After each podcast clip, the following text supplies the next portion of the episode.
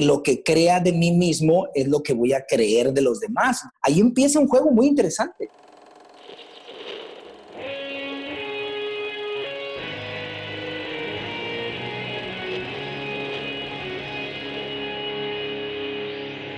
Bienvenidos a Volver al Futuro Podcast, donde platicamos con las mentes que nos impulsan a crear el nuevo paradigma de salud y bienestar, conducido por Víctor Sadia. Muy buenos días, muy buenas tardes, muy buenas noches. Tenemos con nosotros al doctor Jesús Labrada.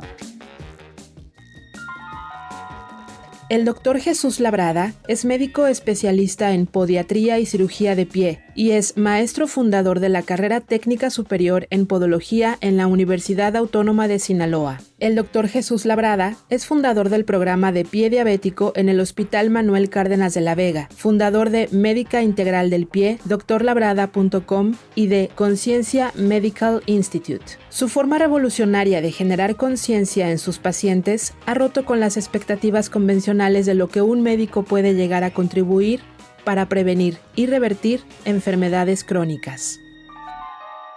Muchas gracias Jesús por estar con nosotros el día de hoy. Gracias a ti, estoy aquí a tu servicio. Gracias Jesús. Platícanos un poquito por qué decidiste estudiar medicina y cómo empezó todo. Desde que yo nací, desde que tengo uso de razón, yo dije que iba a ser médico y me fue gustando mucho la cuestión de ayudar, de siempre estaba yo metido en las cosas de salud. Acudía con los paramédicos, acudía con la, a la Cruz Roja. Siempre me llamó la atención, siempre sencillamente, no sé por qué, decía que iba a ser ginecólogo y presenté el examen nacional para ginecología y no lo pasé. Y fíjate qué curioso, en aquel momento yo no estaba inmiscuido con el desarrollo humano, ni tampoco con la conciencia, ni nada de eso. Y hubo un, un momento donde flaqueé y dije, ¿por qué me pasó esto? No, si tanto que me preparé, tanto que estudié y después entendí para qué. No pasé ese examen, bendito Dios, las cosas son con una intención y esa la, la intención muy clara era a que me dedico ahora a esto, a, a esto que tanto me gusta, que es la especialidad y, y, que se me han ido abriendo nuevos horizontes y que me han enriquecido mucho a mí primero como persona, ¿no? ¿Qué pasó en tu carrera cuando te especializaste en podiatría y en cirugía del, del pie? ¿Cómo empezó esos primeros años? Yo abrí un consultorio como médico general y entonces aprendí una técnica para hacer una cirugía de uñas encarnadas o uñeros que le llaman. Y entonces puse un anuncio en un periódico de que yo hacía esas cirugías y me empezaron a llegar muchísimas personas con problemas de los pies. Sin embargo, ahí me cayó el 20 que yo en mi internado y en mi servicio social siempre me gustó atender el pie diabético, atender las heridas y a nadie le gustaba ver eso y nomás a mí. Entonces ahí caí en cuenta que estaba en el lugar correcto, en el momento correcto y entonces decidí buscar información y me di cuenta que había muy poquita información y lejos de decepcionarme, creó en mí un interés todavía más genuino, más interno, decir, esto se tiene que dar a conocer. No había nadie especialista en mi ciudad y me puse a estudiar, encontré la especialidad en Monterrey y me fui. Y fue fantástico porque no tenía de dónde sacar para la especialidad, no tenía, estaba yo casado con mi esposa, mi niña. Y fíjate, aquí les quiero platicar algo bien importante que me pasó, no sé si lo platiqué en el libro, pero decía, ¿cómo voy a mantener una especialidad privada y cómo voy a mantener a mi familia sin pues estudiando, porque la especialidad normalmente en las especialidades públicas te dan una beca. En este caso yo tenía que pagar. Entonces me di a la tarea de decir, bueno, voy a estudiar en Monterrey de lunes a viernes y sábados y domingo consulto en mi, ciudad. Entonces no tenía casi consultas y me dijeron, oye, ¿quién eres tú como para que la gente, eres un médico de qué tipo, como para qué? O sea, si tú vienes sábados y domingos, dice, ¿tú quién eres para que la gente te espere? Lo que pasa es que cambias la intención a nivel mental. Ahora lo entiendo, ¿no?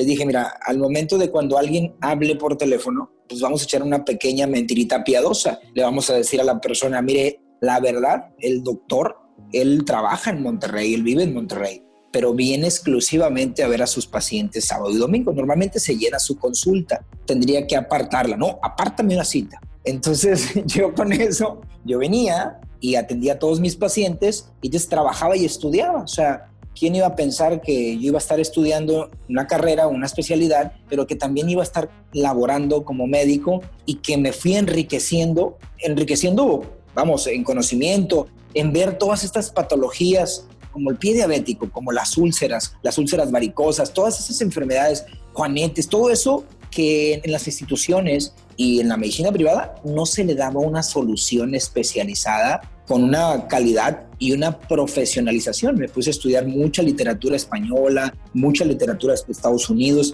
y es un mar de información donde digo, los podólogos se llaman podólogos en España y tienen 60 años, en Estados Unidos los podiatras tienen 30 años y nosotros estamos aquí en pañales, no es posible. Entonces eso fue lo que me hizo a mí estudiar bastante la especialidad. Muy bien. ¿Y, qué pasó en esos primeros años donde te especializaste en una especialidad que estaba muy en pañales en México y te empezaste a recibir muchos pacientes crónicos? Empecé a ver todos los pacientes eh, crónicos con enfermedades cardiovasculares. Toqué puertas en los hospitales y me dijeron, ¿sabes qué? Tu especialidad no existe, eres un corta uñas, este, prácticamente no, no te recibimos. Y realmente hasta ahorita muchos médicos y personales de la salud no conocen que es una especialidad médica, ¿no? Y en ese momento, pues yo, lejos de darme para abajo, eso me daba como que un motor, una gasolina para seguir. Y una vez un doctor, un médico, un cirujano, director de un hospital de tercer nivel, me dijo, mira, ya te he dejado plantado tres, cuatro veces, ya es mucho lo que estás insistiendo, te voy a dedicar una hora de mi tiempo. Métete al auditorio y explícame lo que tú traes, explícame tu visión, qué es eso que nos quieres decir. Y entonces no habló nada absolutamente el doctor en toda la plática. Yo le explicaba todo el concepto de cómo cada 20 segundos una persona pierde la extremidad por culpa de la diabetes, cómo es un estilo de vida y cómo es un esquema de pensamiento, cómo la persona se amputaban demasiados y cómo genera costos millonarios, calidad de vida nula, es una catástrofe financiera para los familiares es una catástrofe emocional. No, no, no, es terrible esa enfermedad. Y cuando terminé la charla, lo único que me dijo así textualmente, yo no sé por qué tú no estás en un hospital y no sé cómo te voy a pagar, pero yo mañana te quiero en mi hospital. Entonces me sorprendió porque dijo, realmente lo que tú estás haciendo es, es asombroso en cuanto a los pies diabéticos. Entonces le dije, mira, antes de entrar, dame chance, voy a hacer un estudio de investigación para ver tu situación actual, porque no me gusta meterme y después puedes pensar que estás igual, pero realmente lo que se tiene que mejorar, primero se tiene que medir para volverlo a medir y para saber que está mejorando. Y llegué y me dijo, haz lo que quieras. Me metí, como no tenían un expediente electrónico, me fui a la libreta de, de quirófanos y esa libreta, ahí decía todas las personas que habían amputado en el 2003, en el 2004, en el 2005, X. No me acuerdo qué temporada, pero fueron cuatro años los que revisé. Me llevaba la libreta a mi casa, las anotaba en un Excel y miraba todos los códigos y agarraba todos los, los números de, de, expediente y entonces ya con toda la base de datos por año, yo me fui a los egresos en estadística y metía su expediente y yo miraba el motivo de egreso de los pacientes. Esto es interesantísimo porque yo me pude dar cuenta cuántos días de hospital tenían las personas con este padecimiento. Es decir, el día cama de ese hospital en aquel entonces, publicado por el diario oficial de la federación, era seis mil y tantito de pesos porque es un hospital de tercer nivel. Es un hospital donde atienden cirugías de alta especialidad, de oftalmo, de cirugía cardiovascular. Entonces, resulta que me di cuenta que el promedio de estancia de estas personas en el hospital eran 30 días al año por cada paciente, hasta 110 días de hospital en un año una persona. Entonces, yo sacándole la cuenta al doctor, le digo, evidentemente, doctor, aquí yo me gustaría formalizar este artículo, pero realmente si yo lo publico nos van a cerrar el hospital. Prácticamente es espeluznante esto porque las personas pareciera que no cuestan, pero cuestan millones de pesos por persona. Es de cuenta, saca la cuenta 100 días por 6 mil pesos, es decir, es una millonada, ¿no? Entonces, ya cuando terminé el estudio, me fui al hospital y me dijo, tú vas a ser el jefe de servicio, pero no tienes consultorio, no tienes enfermera, no tienes nada. Haz lo que puedas ahorita, pero vamos a echarle ganas. No, no te preocupes, con mi actitud basta. Entonces yo me metí y había 20 pacientes hospitalizados, de los cuales esa misma mañana di de alta 16. Es decir, se quedaron cuatro pacientes. Los miraba de manera ambulatoria. Fue muy intenso, el objetivo era muy claro, eran cuatro objetivos. Mejorar la calidad de vida de las personas. Número dos, reducir el número de amputaciones. Número tres, reducir el número de día cama por hospital y hacer mejoras continuas en el hospital. Incluso publicamos en un momento un caso muy importante en Chile, de un caso muy grave pues llegó el momento donde yo me dedicaba solamente a eso y ya no había pacientes de esos hospitalizados. Esos pacientes que eran 15, 20 pacientes. En una ocasión atendí a un paciente joven de, digamos, 52 años que tenía dos años incapacitado, que tenía tres cirugías en el pie, que tenía todo un trastorno emocional que él decía, ya me voy a jubilar, pero no me quiero pensionar, sino me quiero jubilar. Yo, a ver, lo vimos y le dije, mire, esto se soluciona con una microcirugía percutánea.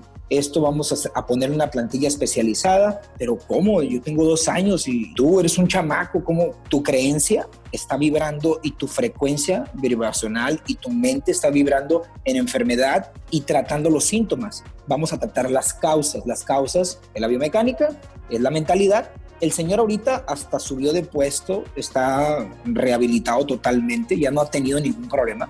Eso es como que reorientarlos a las personas a, una vida diferente. Dime algo, antes de empezar esto y, estabas tú platicando en el auditorio con este doctor que te terminó contratando, ¿dónde aprendiste esas cosas de ver los costos de, las enfermedades a nivel social, a nivel cultural, a nivel familiar, a nivel emocional? ¿Le abriste la cabeza ese día? Bueno, lo que pasa es que me puse a estudiar, ahorita la información está literalmente a un clic. Entonces, yo me puse a estudiar y hice un programa durante un año y medio a recolectar datos, qué costaba un paciente, cómo un hospital realmente dice 6 mil pesos, pero no son 6 mil pesos porque se le van agregando más cosas, más cosas y la mortalidad es altísima. Las infecciones nosocomiales, o sea, literalmente esto es un sistema que ya, no digo que está caduco, pero en las instituciones en esa parte del pie diabético, yo hablo por mi especialidad, no tienen la infraestructura, no tienen la atención especializada para que la persona se trate de manera ambulatoria. Y no digo porque los médicos no quieran ni tampoco el personal. Sin embargo, el sistema de salud está encaminado de que el doctor, y como son pacientes que no le gusta verlos ni a veces ni al angiólogo, ni al traumatólogo, ni tampoco al otro, se están peloteando al paciente y entonces un médico que se queda a cargo sube un día a piso y al día siguiente le toca consulta y al tercer día le toca cirugías.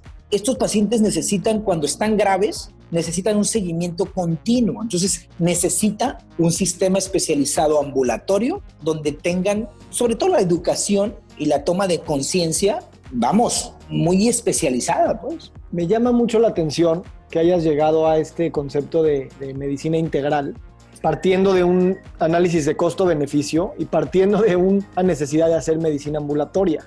Y que de ahí dijeras, necesito darles educación y conciencia. No todos entran a la medicina de conciencia o integral después de un análisis de costo-beneficio. ¿Qué resultados tuviste cuando empezaste a empoderar a tus pacientes para que no tengan que estar en el hospital?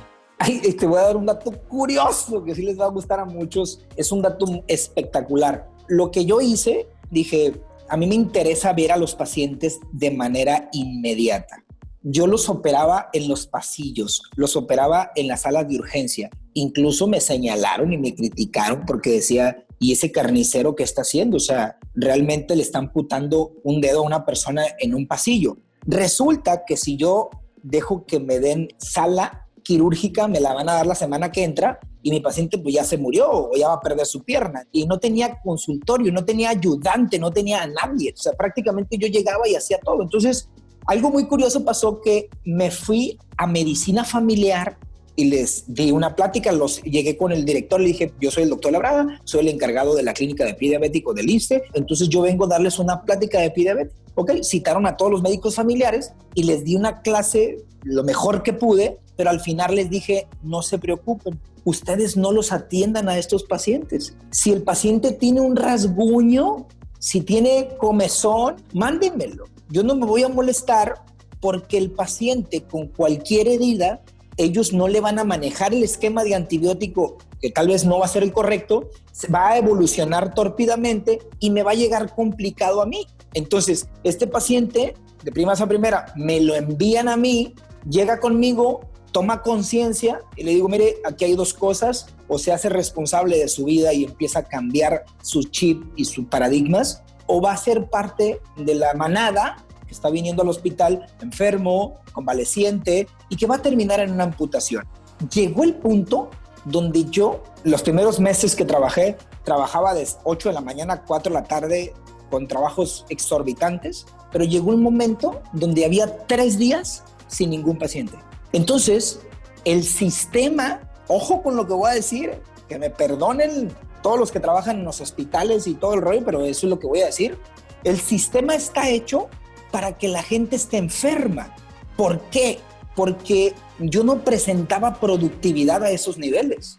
O sea, yo cómo le voy a decir al sistema, necesito, porque lo dije, yo ya controlé esta plaga, ahora necesito irme a otro nivel, que la clínica me pongan dos enfermeras, dos podólogos y me pongan una clínica en, medicina familiar para que esto, llevemos esto a otro nivel. Digo, no, pues ¿cómo? Si ni trabajas, o sea, si ni hay paciente. ¿Y cómo fue para ti el, el, tener estas ideas que definitivamente son disruptivas, que van en contra del sistema y del paradigma reinante? ¿Cómo te acogió las personas a tu alrededor? ¿Cómo te trataba? Algo pasa bien interesante. Cuando yo les digo a, mis amigos y los invito a esta medicina que tú y yo promovemos, el estilo de vida, yo les digo, tú no puedes acompañar a nadie a donde tú no has ido cuando tú estás alineado dentro de ti, por eso se vuelve bien interesante, porque podemos hablar de estilos de vida, podemos hablar de una medicina cuántica, de una medicina holística, pero el primer paciente soy yo. Entonces el paciente soy yo porque mi interior va a reflejar mi exterior. Y entonces cuando yo llego con el jefe de cirugía, lo conozco y de volada, pues me convertí casi casi en su consentido porque, no, hombre, este canijo es efectivo, es proactivo, es, me tiene el servicio limpiecito y está siendo productivo. Entonces, llegaba con el director, lo mismo, llegaba con el subdirector, lo mismo. Hubo un momento donde tienes que tener esa estabilidad emocional, esa convicción bien firme, porque llegó un momento donde se acabó la parte económica y me iban a pagar como cualquier suplente. Ahí fue donde yo les dije, mira, ok, invité al cuerpo de gobierno, estaban en una junta, les dije, ¿pueden pasar al auditorio? ¿Me regalan 10 minutos? Sí, claro que sí. Miren, eh, estos son mis resultados. Realmente las amputaciones se fueron a un 40% de lo que eran. Las defunciones bajaron. Aquí se han ahorrado tantos millones de pesos en días hospital. Y entonces aquí, al día de ayer me habló el de recursos humanos que me van a pagar, no sé, 3, 4 mil pesos quincenales. Yo no estoy aquí por dinero pues yo necesito valorarme yo, no hay ningún problema. Aquí acabo de publicar en esta revista chilena una facitis necrotizante grado tipo 1 que está muy interesante y pusimos el nombre del hospital hacia arriba. Entonces, eso es en comienzo. En ese momento el director dijo, ¿cómo? ¿Cómo que te nos vas? No, pues ustedes mandan, me pagan, yo me quedo, no me pagan, pues me voy. Ahí es donde está tu valor interno. Entonces, en este camino de la medicina de estilo de vida, eres tú el que vas a arrastrar con ejemplos. Eres tú el que tienes que estar en una actitud propositiva, en una actitud empoderada, pues, porque no vas a poder acompañar a nadie a donde tú no has ido. Entonces decía el doctor David Hawkins, que admiro mucho, el psiquiatra, dice, cuando yo he elevado mi nivel de conciencia a tal grado, con mi sola presencia, los pacientes se contagian emocionalmente porque el inconsciente es así, es inocente. Entonces, por eso es que se me empezaron a abrir puertas. Al principio, no te voy a mentir, al principio me decían el corta uñas, el pedicurista, y al final, cuando ya se, se vieron los resultados, diferentes especialidades me, pues me pedían opiniones, me pedían favores, ortopedistas que con heridas complicadas me pedían favores. Eso se gana mucho con, con la pasión, ¿no? Porque es determinante tu estado interior es indeterminante. Algo que me intriga mucho de ti, eh, has mencionado varias veces que lees a Greg Braden, a Dispensa, a Lipton, a Corbera. No son los autores de elección de la medicina tradicional. Pero antes de leer a ellos, ¿de dónde viene esa actitud tuya y esa forma de ver la vida? ¿De tu familia, de tu entorno? o la fuiste cultivando por necesidad? Por necesidad, hubo un momento donde yo estaba dando todo lo que yo podía y no me iba bien. O sea, prácticamente tenía ocho pacientes, diez pacientes de consulta y a ocho no les cobraba, ¿no? Y a los otros dos les daba para el camión. Realmente, pues tenía seis meses de renta vencidos, no salía. Entonces, ahí fue donde yo busqué ayuda, me refugié en libros de crecimiento personal, de desarrollo humano, algo que no me enseñaron en ninguna escuela, gestionar mis emociones, irme hacia adentro, ya no tanto meterme en la ciencia, pues en la ciencia como tal, en las especializaciones, sino voltearme a ver a mí y decir, a ver, está padre, ¿no? Está padre ser médico, está padre desarrollarme como especialista, pero como humano, ¿qué está pasando? Dice Cara June que cuando puedes aprender muchas técnicas, puedes aprender todo de medicina, puedes ser lo máximo como científico, pero cuando estés ante una alma humana, sea una alma humana, dice. Entonces, realmente eso, eso es lo que me ha ido conectando conmigo mismo y le he encontrado más sabor a la medicina, porque evidentemente a través de mis pacientes yo me puedo ver a mí mismo y puedo ver qué tanto control emocional tengo, si estoy culpabilizando a mis pacientes, porque cuando culpabilizo a mis pacientes entonces no crezco como médico, como profesional. Sin embargo, cuando me hago responsable y digo, me faltan herramientas para poder despertar a esta persona o para poderla acompañar, en lugar de decir que la gente no entiende, que la gente no entiende. Entonces muchos amigos míos médicos me dicen, ¿por qué tus pacientes sí hacen la dieta? Hay gente que viene conmigo a hacer fellow de otros países y me dicen, es la primera vez que yo veo un consultorio con personas con diabetes, con obesidad, que llevan a cabo su alimentación casi todos. O sea, no sé cómo le haces. Lo que pasa es que eso es precisamente eso, es una medicina cuántica, pues es una medicina, los canadienses le llaman motivacional educacional, educativa motivacional, es decir, que impacta mis emociones impactan al paciente. Me encanta, gracias por compartir esa historia tan iluminadora. Y ya te empezaron a ver como esta persona que logra estos resultados y empezaste a trabajar con pacientes crónicos. Y tú una vez me dijiste algo que se me quedó grabado y te he robado esa frase, y es, si llevas 20 años con diabetes, es que llevas 20 años siendo la misma persona. Claro.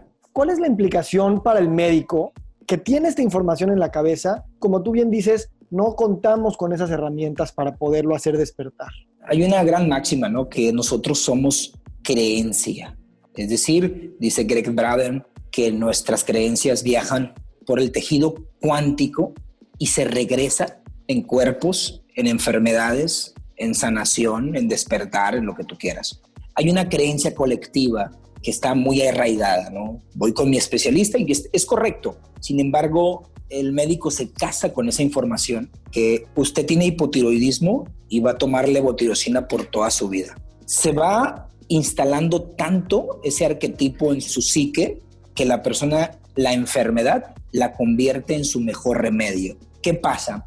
Cuando yo tengo pacientes que bajaron 30 kilos, que ya no utilizan levotirosina que, o que ya no usan su insulina, entonces, ¿cuáles son las preguntas que yo me empecé a hacer? Había personas que venían conmigo, salvaban su extremidad, porque he sido un apasionado en eso, y a los un año, y medio venían por la otra pierna y también la salvaban. Entonces llegaba el momento donde la persona salvaba su pierna por tercera ocasión, sin embargo debían dinero de la primera ocasión. Y debían no a mí, debían a un banco, a la caja popular, a Coppel, sus hijos. Entonces yo decía, esto hay una creencia instalada ahí. Hay algo más que no nomás simplemente, ah, lo atienden por cirrosis y le dan un tratamiento súper elevado, el gastroenterólogo le da lo mejor para cirrosis, pero nunca se atendió la causa por lo cual tomaba tanto.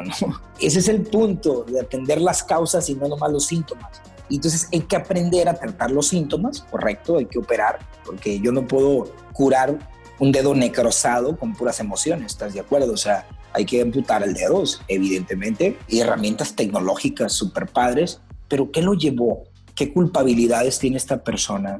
¿Qué ambiente emocional? Y esto ya está muy descrito muchísimo desde los años 50. Vamos, lo decía desde que hablaba de Freud, pero ya más acá en Palo Alto, California, donde dice Gregory de Bateson, el ambiente lo es todo. Albert Einstein lo decía, el ambiente lo es todo. es prácticamente la membrana celular, dice Bruce Lipton, es el cerebro de la célula, no, no es el núcleo. El núcleo es como la gónada de la célula. Entonces, la membrana celular, dice Bruce Lipton, es el cerebro, el entorno tiene que ver prácticamente todo. Entonces, en el universo están pasando millones de cosas simultáneamente, pero estamos tan ciegos que podemos ver solo una. Y peor de estar ciegos, que creemos que tenemos la razón. Ahí está lo fuerte. ¿Qué recomendarías, eh, Jesús, al grupo de colegas que tienen esta visión de querer construir un movimiento donde la medicina cobra esta visión más amplia, por así llamarlo? Eh, me queda claro que tu recomendación base es mirarse a, uno mismo y conocerse a uno mismo. Pero como gremio, como comunidad, ¿qué acciones podemos hacer a nivel social, cultural, político, empresarial, gubernamental que nos permitan avanzar más como sociedad hacia esta visión? Ok, mira, hay un autor, no recuerdo el nombre, que habla de los caminos, ¿no? El primer camino, por eso mi primer libro habla de los, de los 10 principios del guerrero para sanar, porque es el primer camino voltear a ver hacia adentro. Cuando ya llegaste a tu camino, cuando tú estás en tu esencia, ya puedes brincar al segundo camino, al segundo camino del mercader, donde ya puedes crear en junto.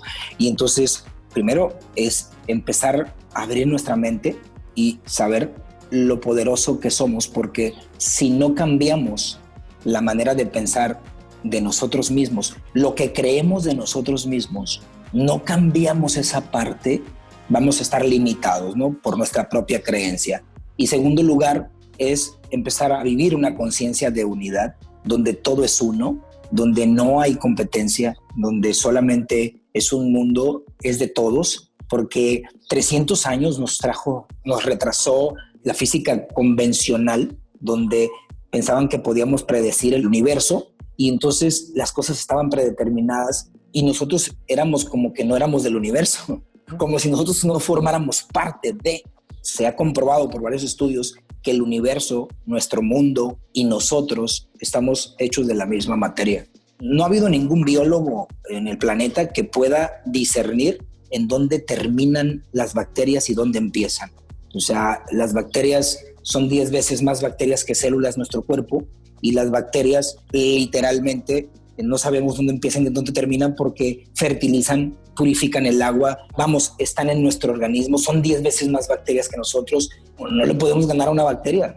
Dos preguntas salen de aquí. La primera es, estos conceptos que tú trabajas que a mí me encantan a nivel filosófico y también práctico, sé que esto lo comentas con tus pacientes y con tus colegas, ¿cómo reciben esto?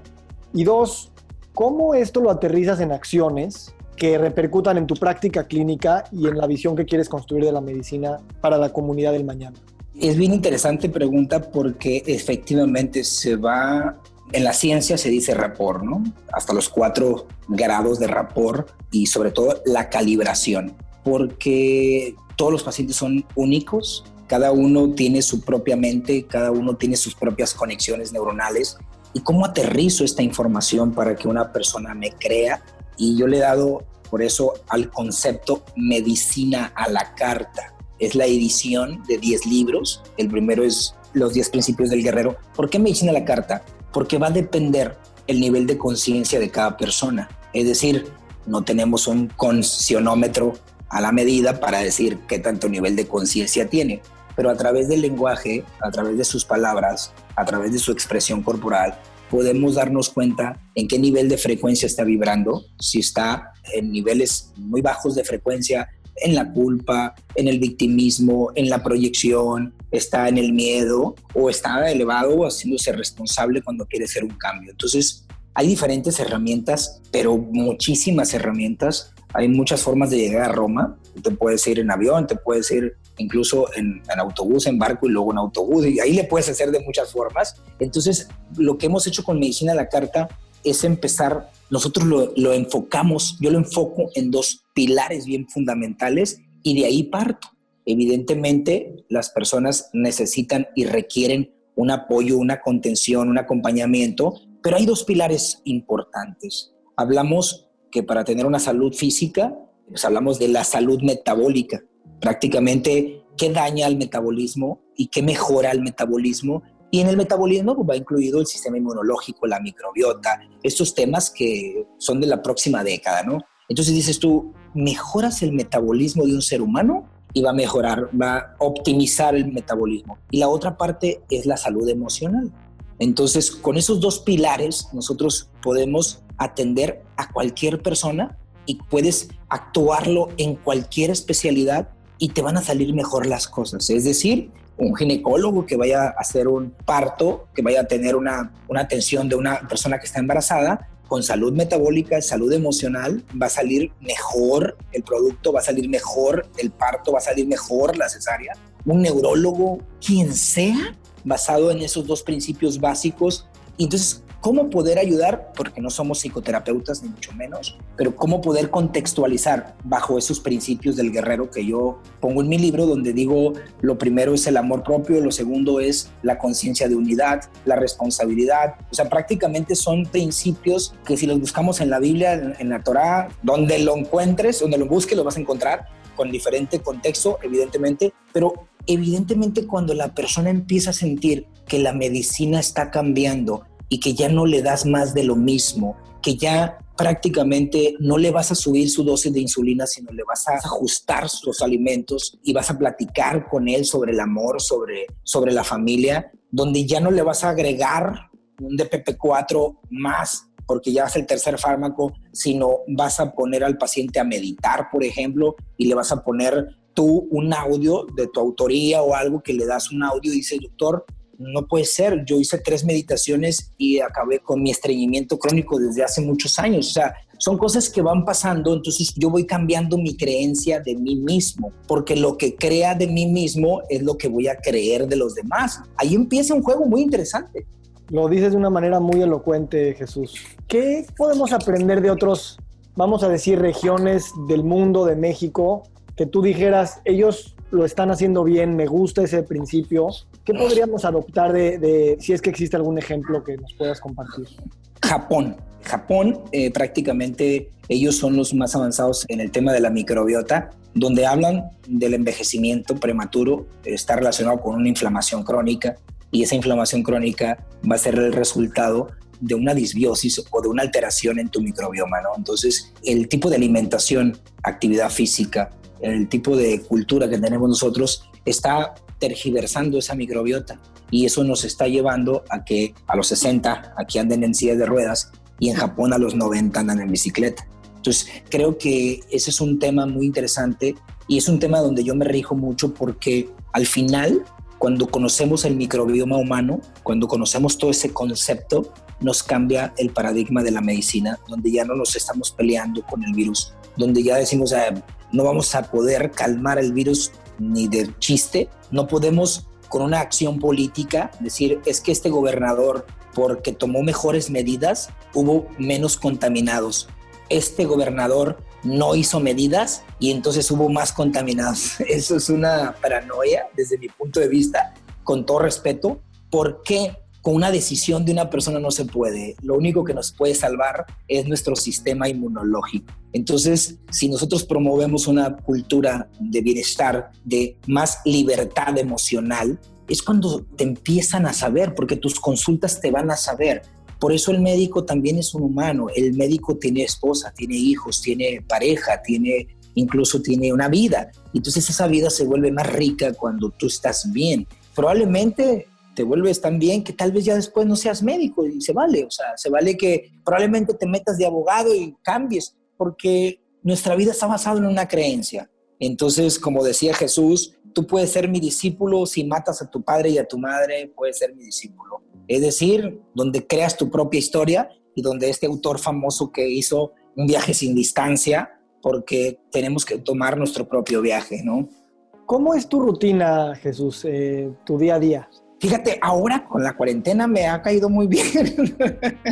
porque trabajo medio tiempo y me voy a mi casa. He tenido mucho convivio con mis hijos, con, mis, con mi familia, pero mi rutina diaria es realmente me gusta mucho leer, me gusta mucho estar investigando y le dedico dos, tres, a veces hasta cuatro horas diarias de estar leyendo, investigando, escribiendo, algo que mucho, mucho me apasiona para poder llegar al punto de disfrutar una mañana solo, tomarme un cafecito, porque antes sí, definitivamente eh, era muy ajetreada mi vida.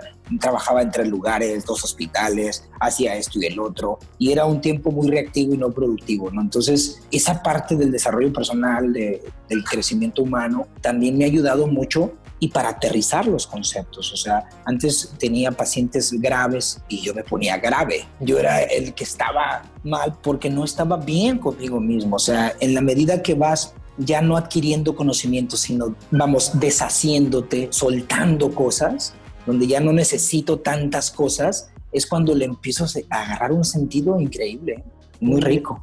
Antes de hacer mi última pregunta, no sé si tengas algún algo que te gustaría agregar. Pues mira, yo invito mucho a la comunidad del sector salud, a todo tipo. Pienso que todos venimos a algo y venimos a cumplir un propósito y todos podemos ayudar a las personas a sanar. ¿no? Bueno, yo estaba en esa creencia que los médicos solamente eran los que partían el queso y los que atendían. Sin embargo, va a haber muchas actividades, con todo respeto, que impactan demasiado en la vida de las personas. Es decir, una persona, una amiga mía, me dice que ella da coaching en cuanto a la educación financiera y las personas dicen que cuando arreglan su relajo financiero empiezan a bajar de peso, se les baja todo, el azúcar y todo. Entonces, ella le llega por otro lado, ¿no? Pero al final de cuenta, de lo que se trata es de vivir este proyecto colectivo llamado vida y crear una comunidad de medicina donde ya no es de competencia, ya no es tan fragmentada, porque evidentemente nos gusta la ciencia, ¿no? Porque es parte de la vida y es parte de todo, ¿no? Es parte de Dios, yo le llamo. Como decía Nietzsche, la ciencia es ciencia. Sin embargo, los métodos humanistas, que no son científicos, pero que son cualitativos, pues es ahí, ahí el detalle, porque no somos bocinas, no somos carros, no somos básculas, para poderlos medir de una forma. Es cierto que la medicina, así nos regimos con la medicina basada en evidencia, y un científico a veces es muy, a ver, ¿se puede o no se puede medir? Y entonces hay cosas Facundo Cabral decía, y me gusta mucho meter la filosofía porque le doy un sentido ameno, lo que no se ve es lo más importante. Entonces la, ciencia tiene a veces que ver para creer, pero yo no podría medir y yo tampoco podría encontrar el amor que me tiene mi madre o el amor que yo le tengo a mis hijos, eso yo no lo puedo medir. Y eso es bien importante, decía Leonardo da Vinci, cuando muera tu mamá, hazla pedacitos y encuentra el amor que te tenía y no se lo vas a encontrar. Lo que no se ve es lo más importante. Entonces, creo que mezclar esa parte, integrar más que mezclar, integrar y tener colegas que te aceptan que te equivocas, que te aceptas como eres, que realmente no pasa nada, que realmente voy a un congreso, doy una conferencia y no están esperando que me equivoque para brincarme. Es decir, ah, órale, qué padre, tú vienes a hablarme de este enfoque y este enfoque es así, ¿no? O sea, e-, eso es el crecimiento personal a todo vuelo, porque creo que esa parte nos haría crecer muchos como humanidad. Creceríamos mucho donde yo te acepto, o sea, oye, qué padre, pues tú eres enfermera, oye, tú eres psicoterapeuta, oye, pues tú puedes curar más gente que yo si yo no estoy haciendo las cosas bien. Yo tengo un amigo maestro que es psicólogo, tiene doctorado en gestal y en psicoterapia. Con todo respeto le digo, pero tú curas mucho más gente que muchos médicos, porque la gente se sale, hace una higiene emocional y su cuerpo cambia su estructura corporal. Pues ahí está la terapia corporal que cambia completamente el cuerpo. Ese era mi comentario. Espero no haberlos aburrido aquí en tu podcast. Todo lo contrario. Gracias, Jesús. ¿Cuál es, ¿Dónde te ves en los siguientes 10 años? Mira, yo me veo educando. Me gusta mucho la docencia. Me encanta. Eh, prácticamente tenemos una intención muy clara. Nuestra misión siempre ha sido contribuir en el despertar de las personas a nivel físico, espiritual, emocional y mental, ¿no? Traemos muchos proyectos y para 10 años ya nos vemos consolidando, siendo referencia a nivel mundial en cuanto a la medicina integral o a la medicina, aunque se escuche como que repetitivo, pero humanista. Aunque no lo parezca, aunque se escuche medio trillado, el sentido humano es vivir la medicina a través del amor y la compasión.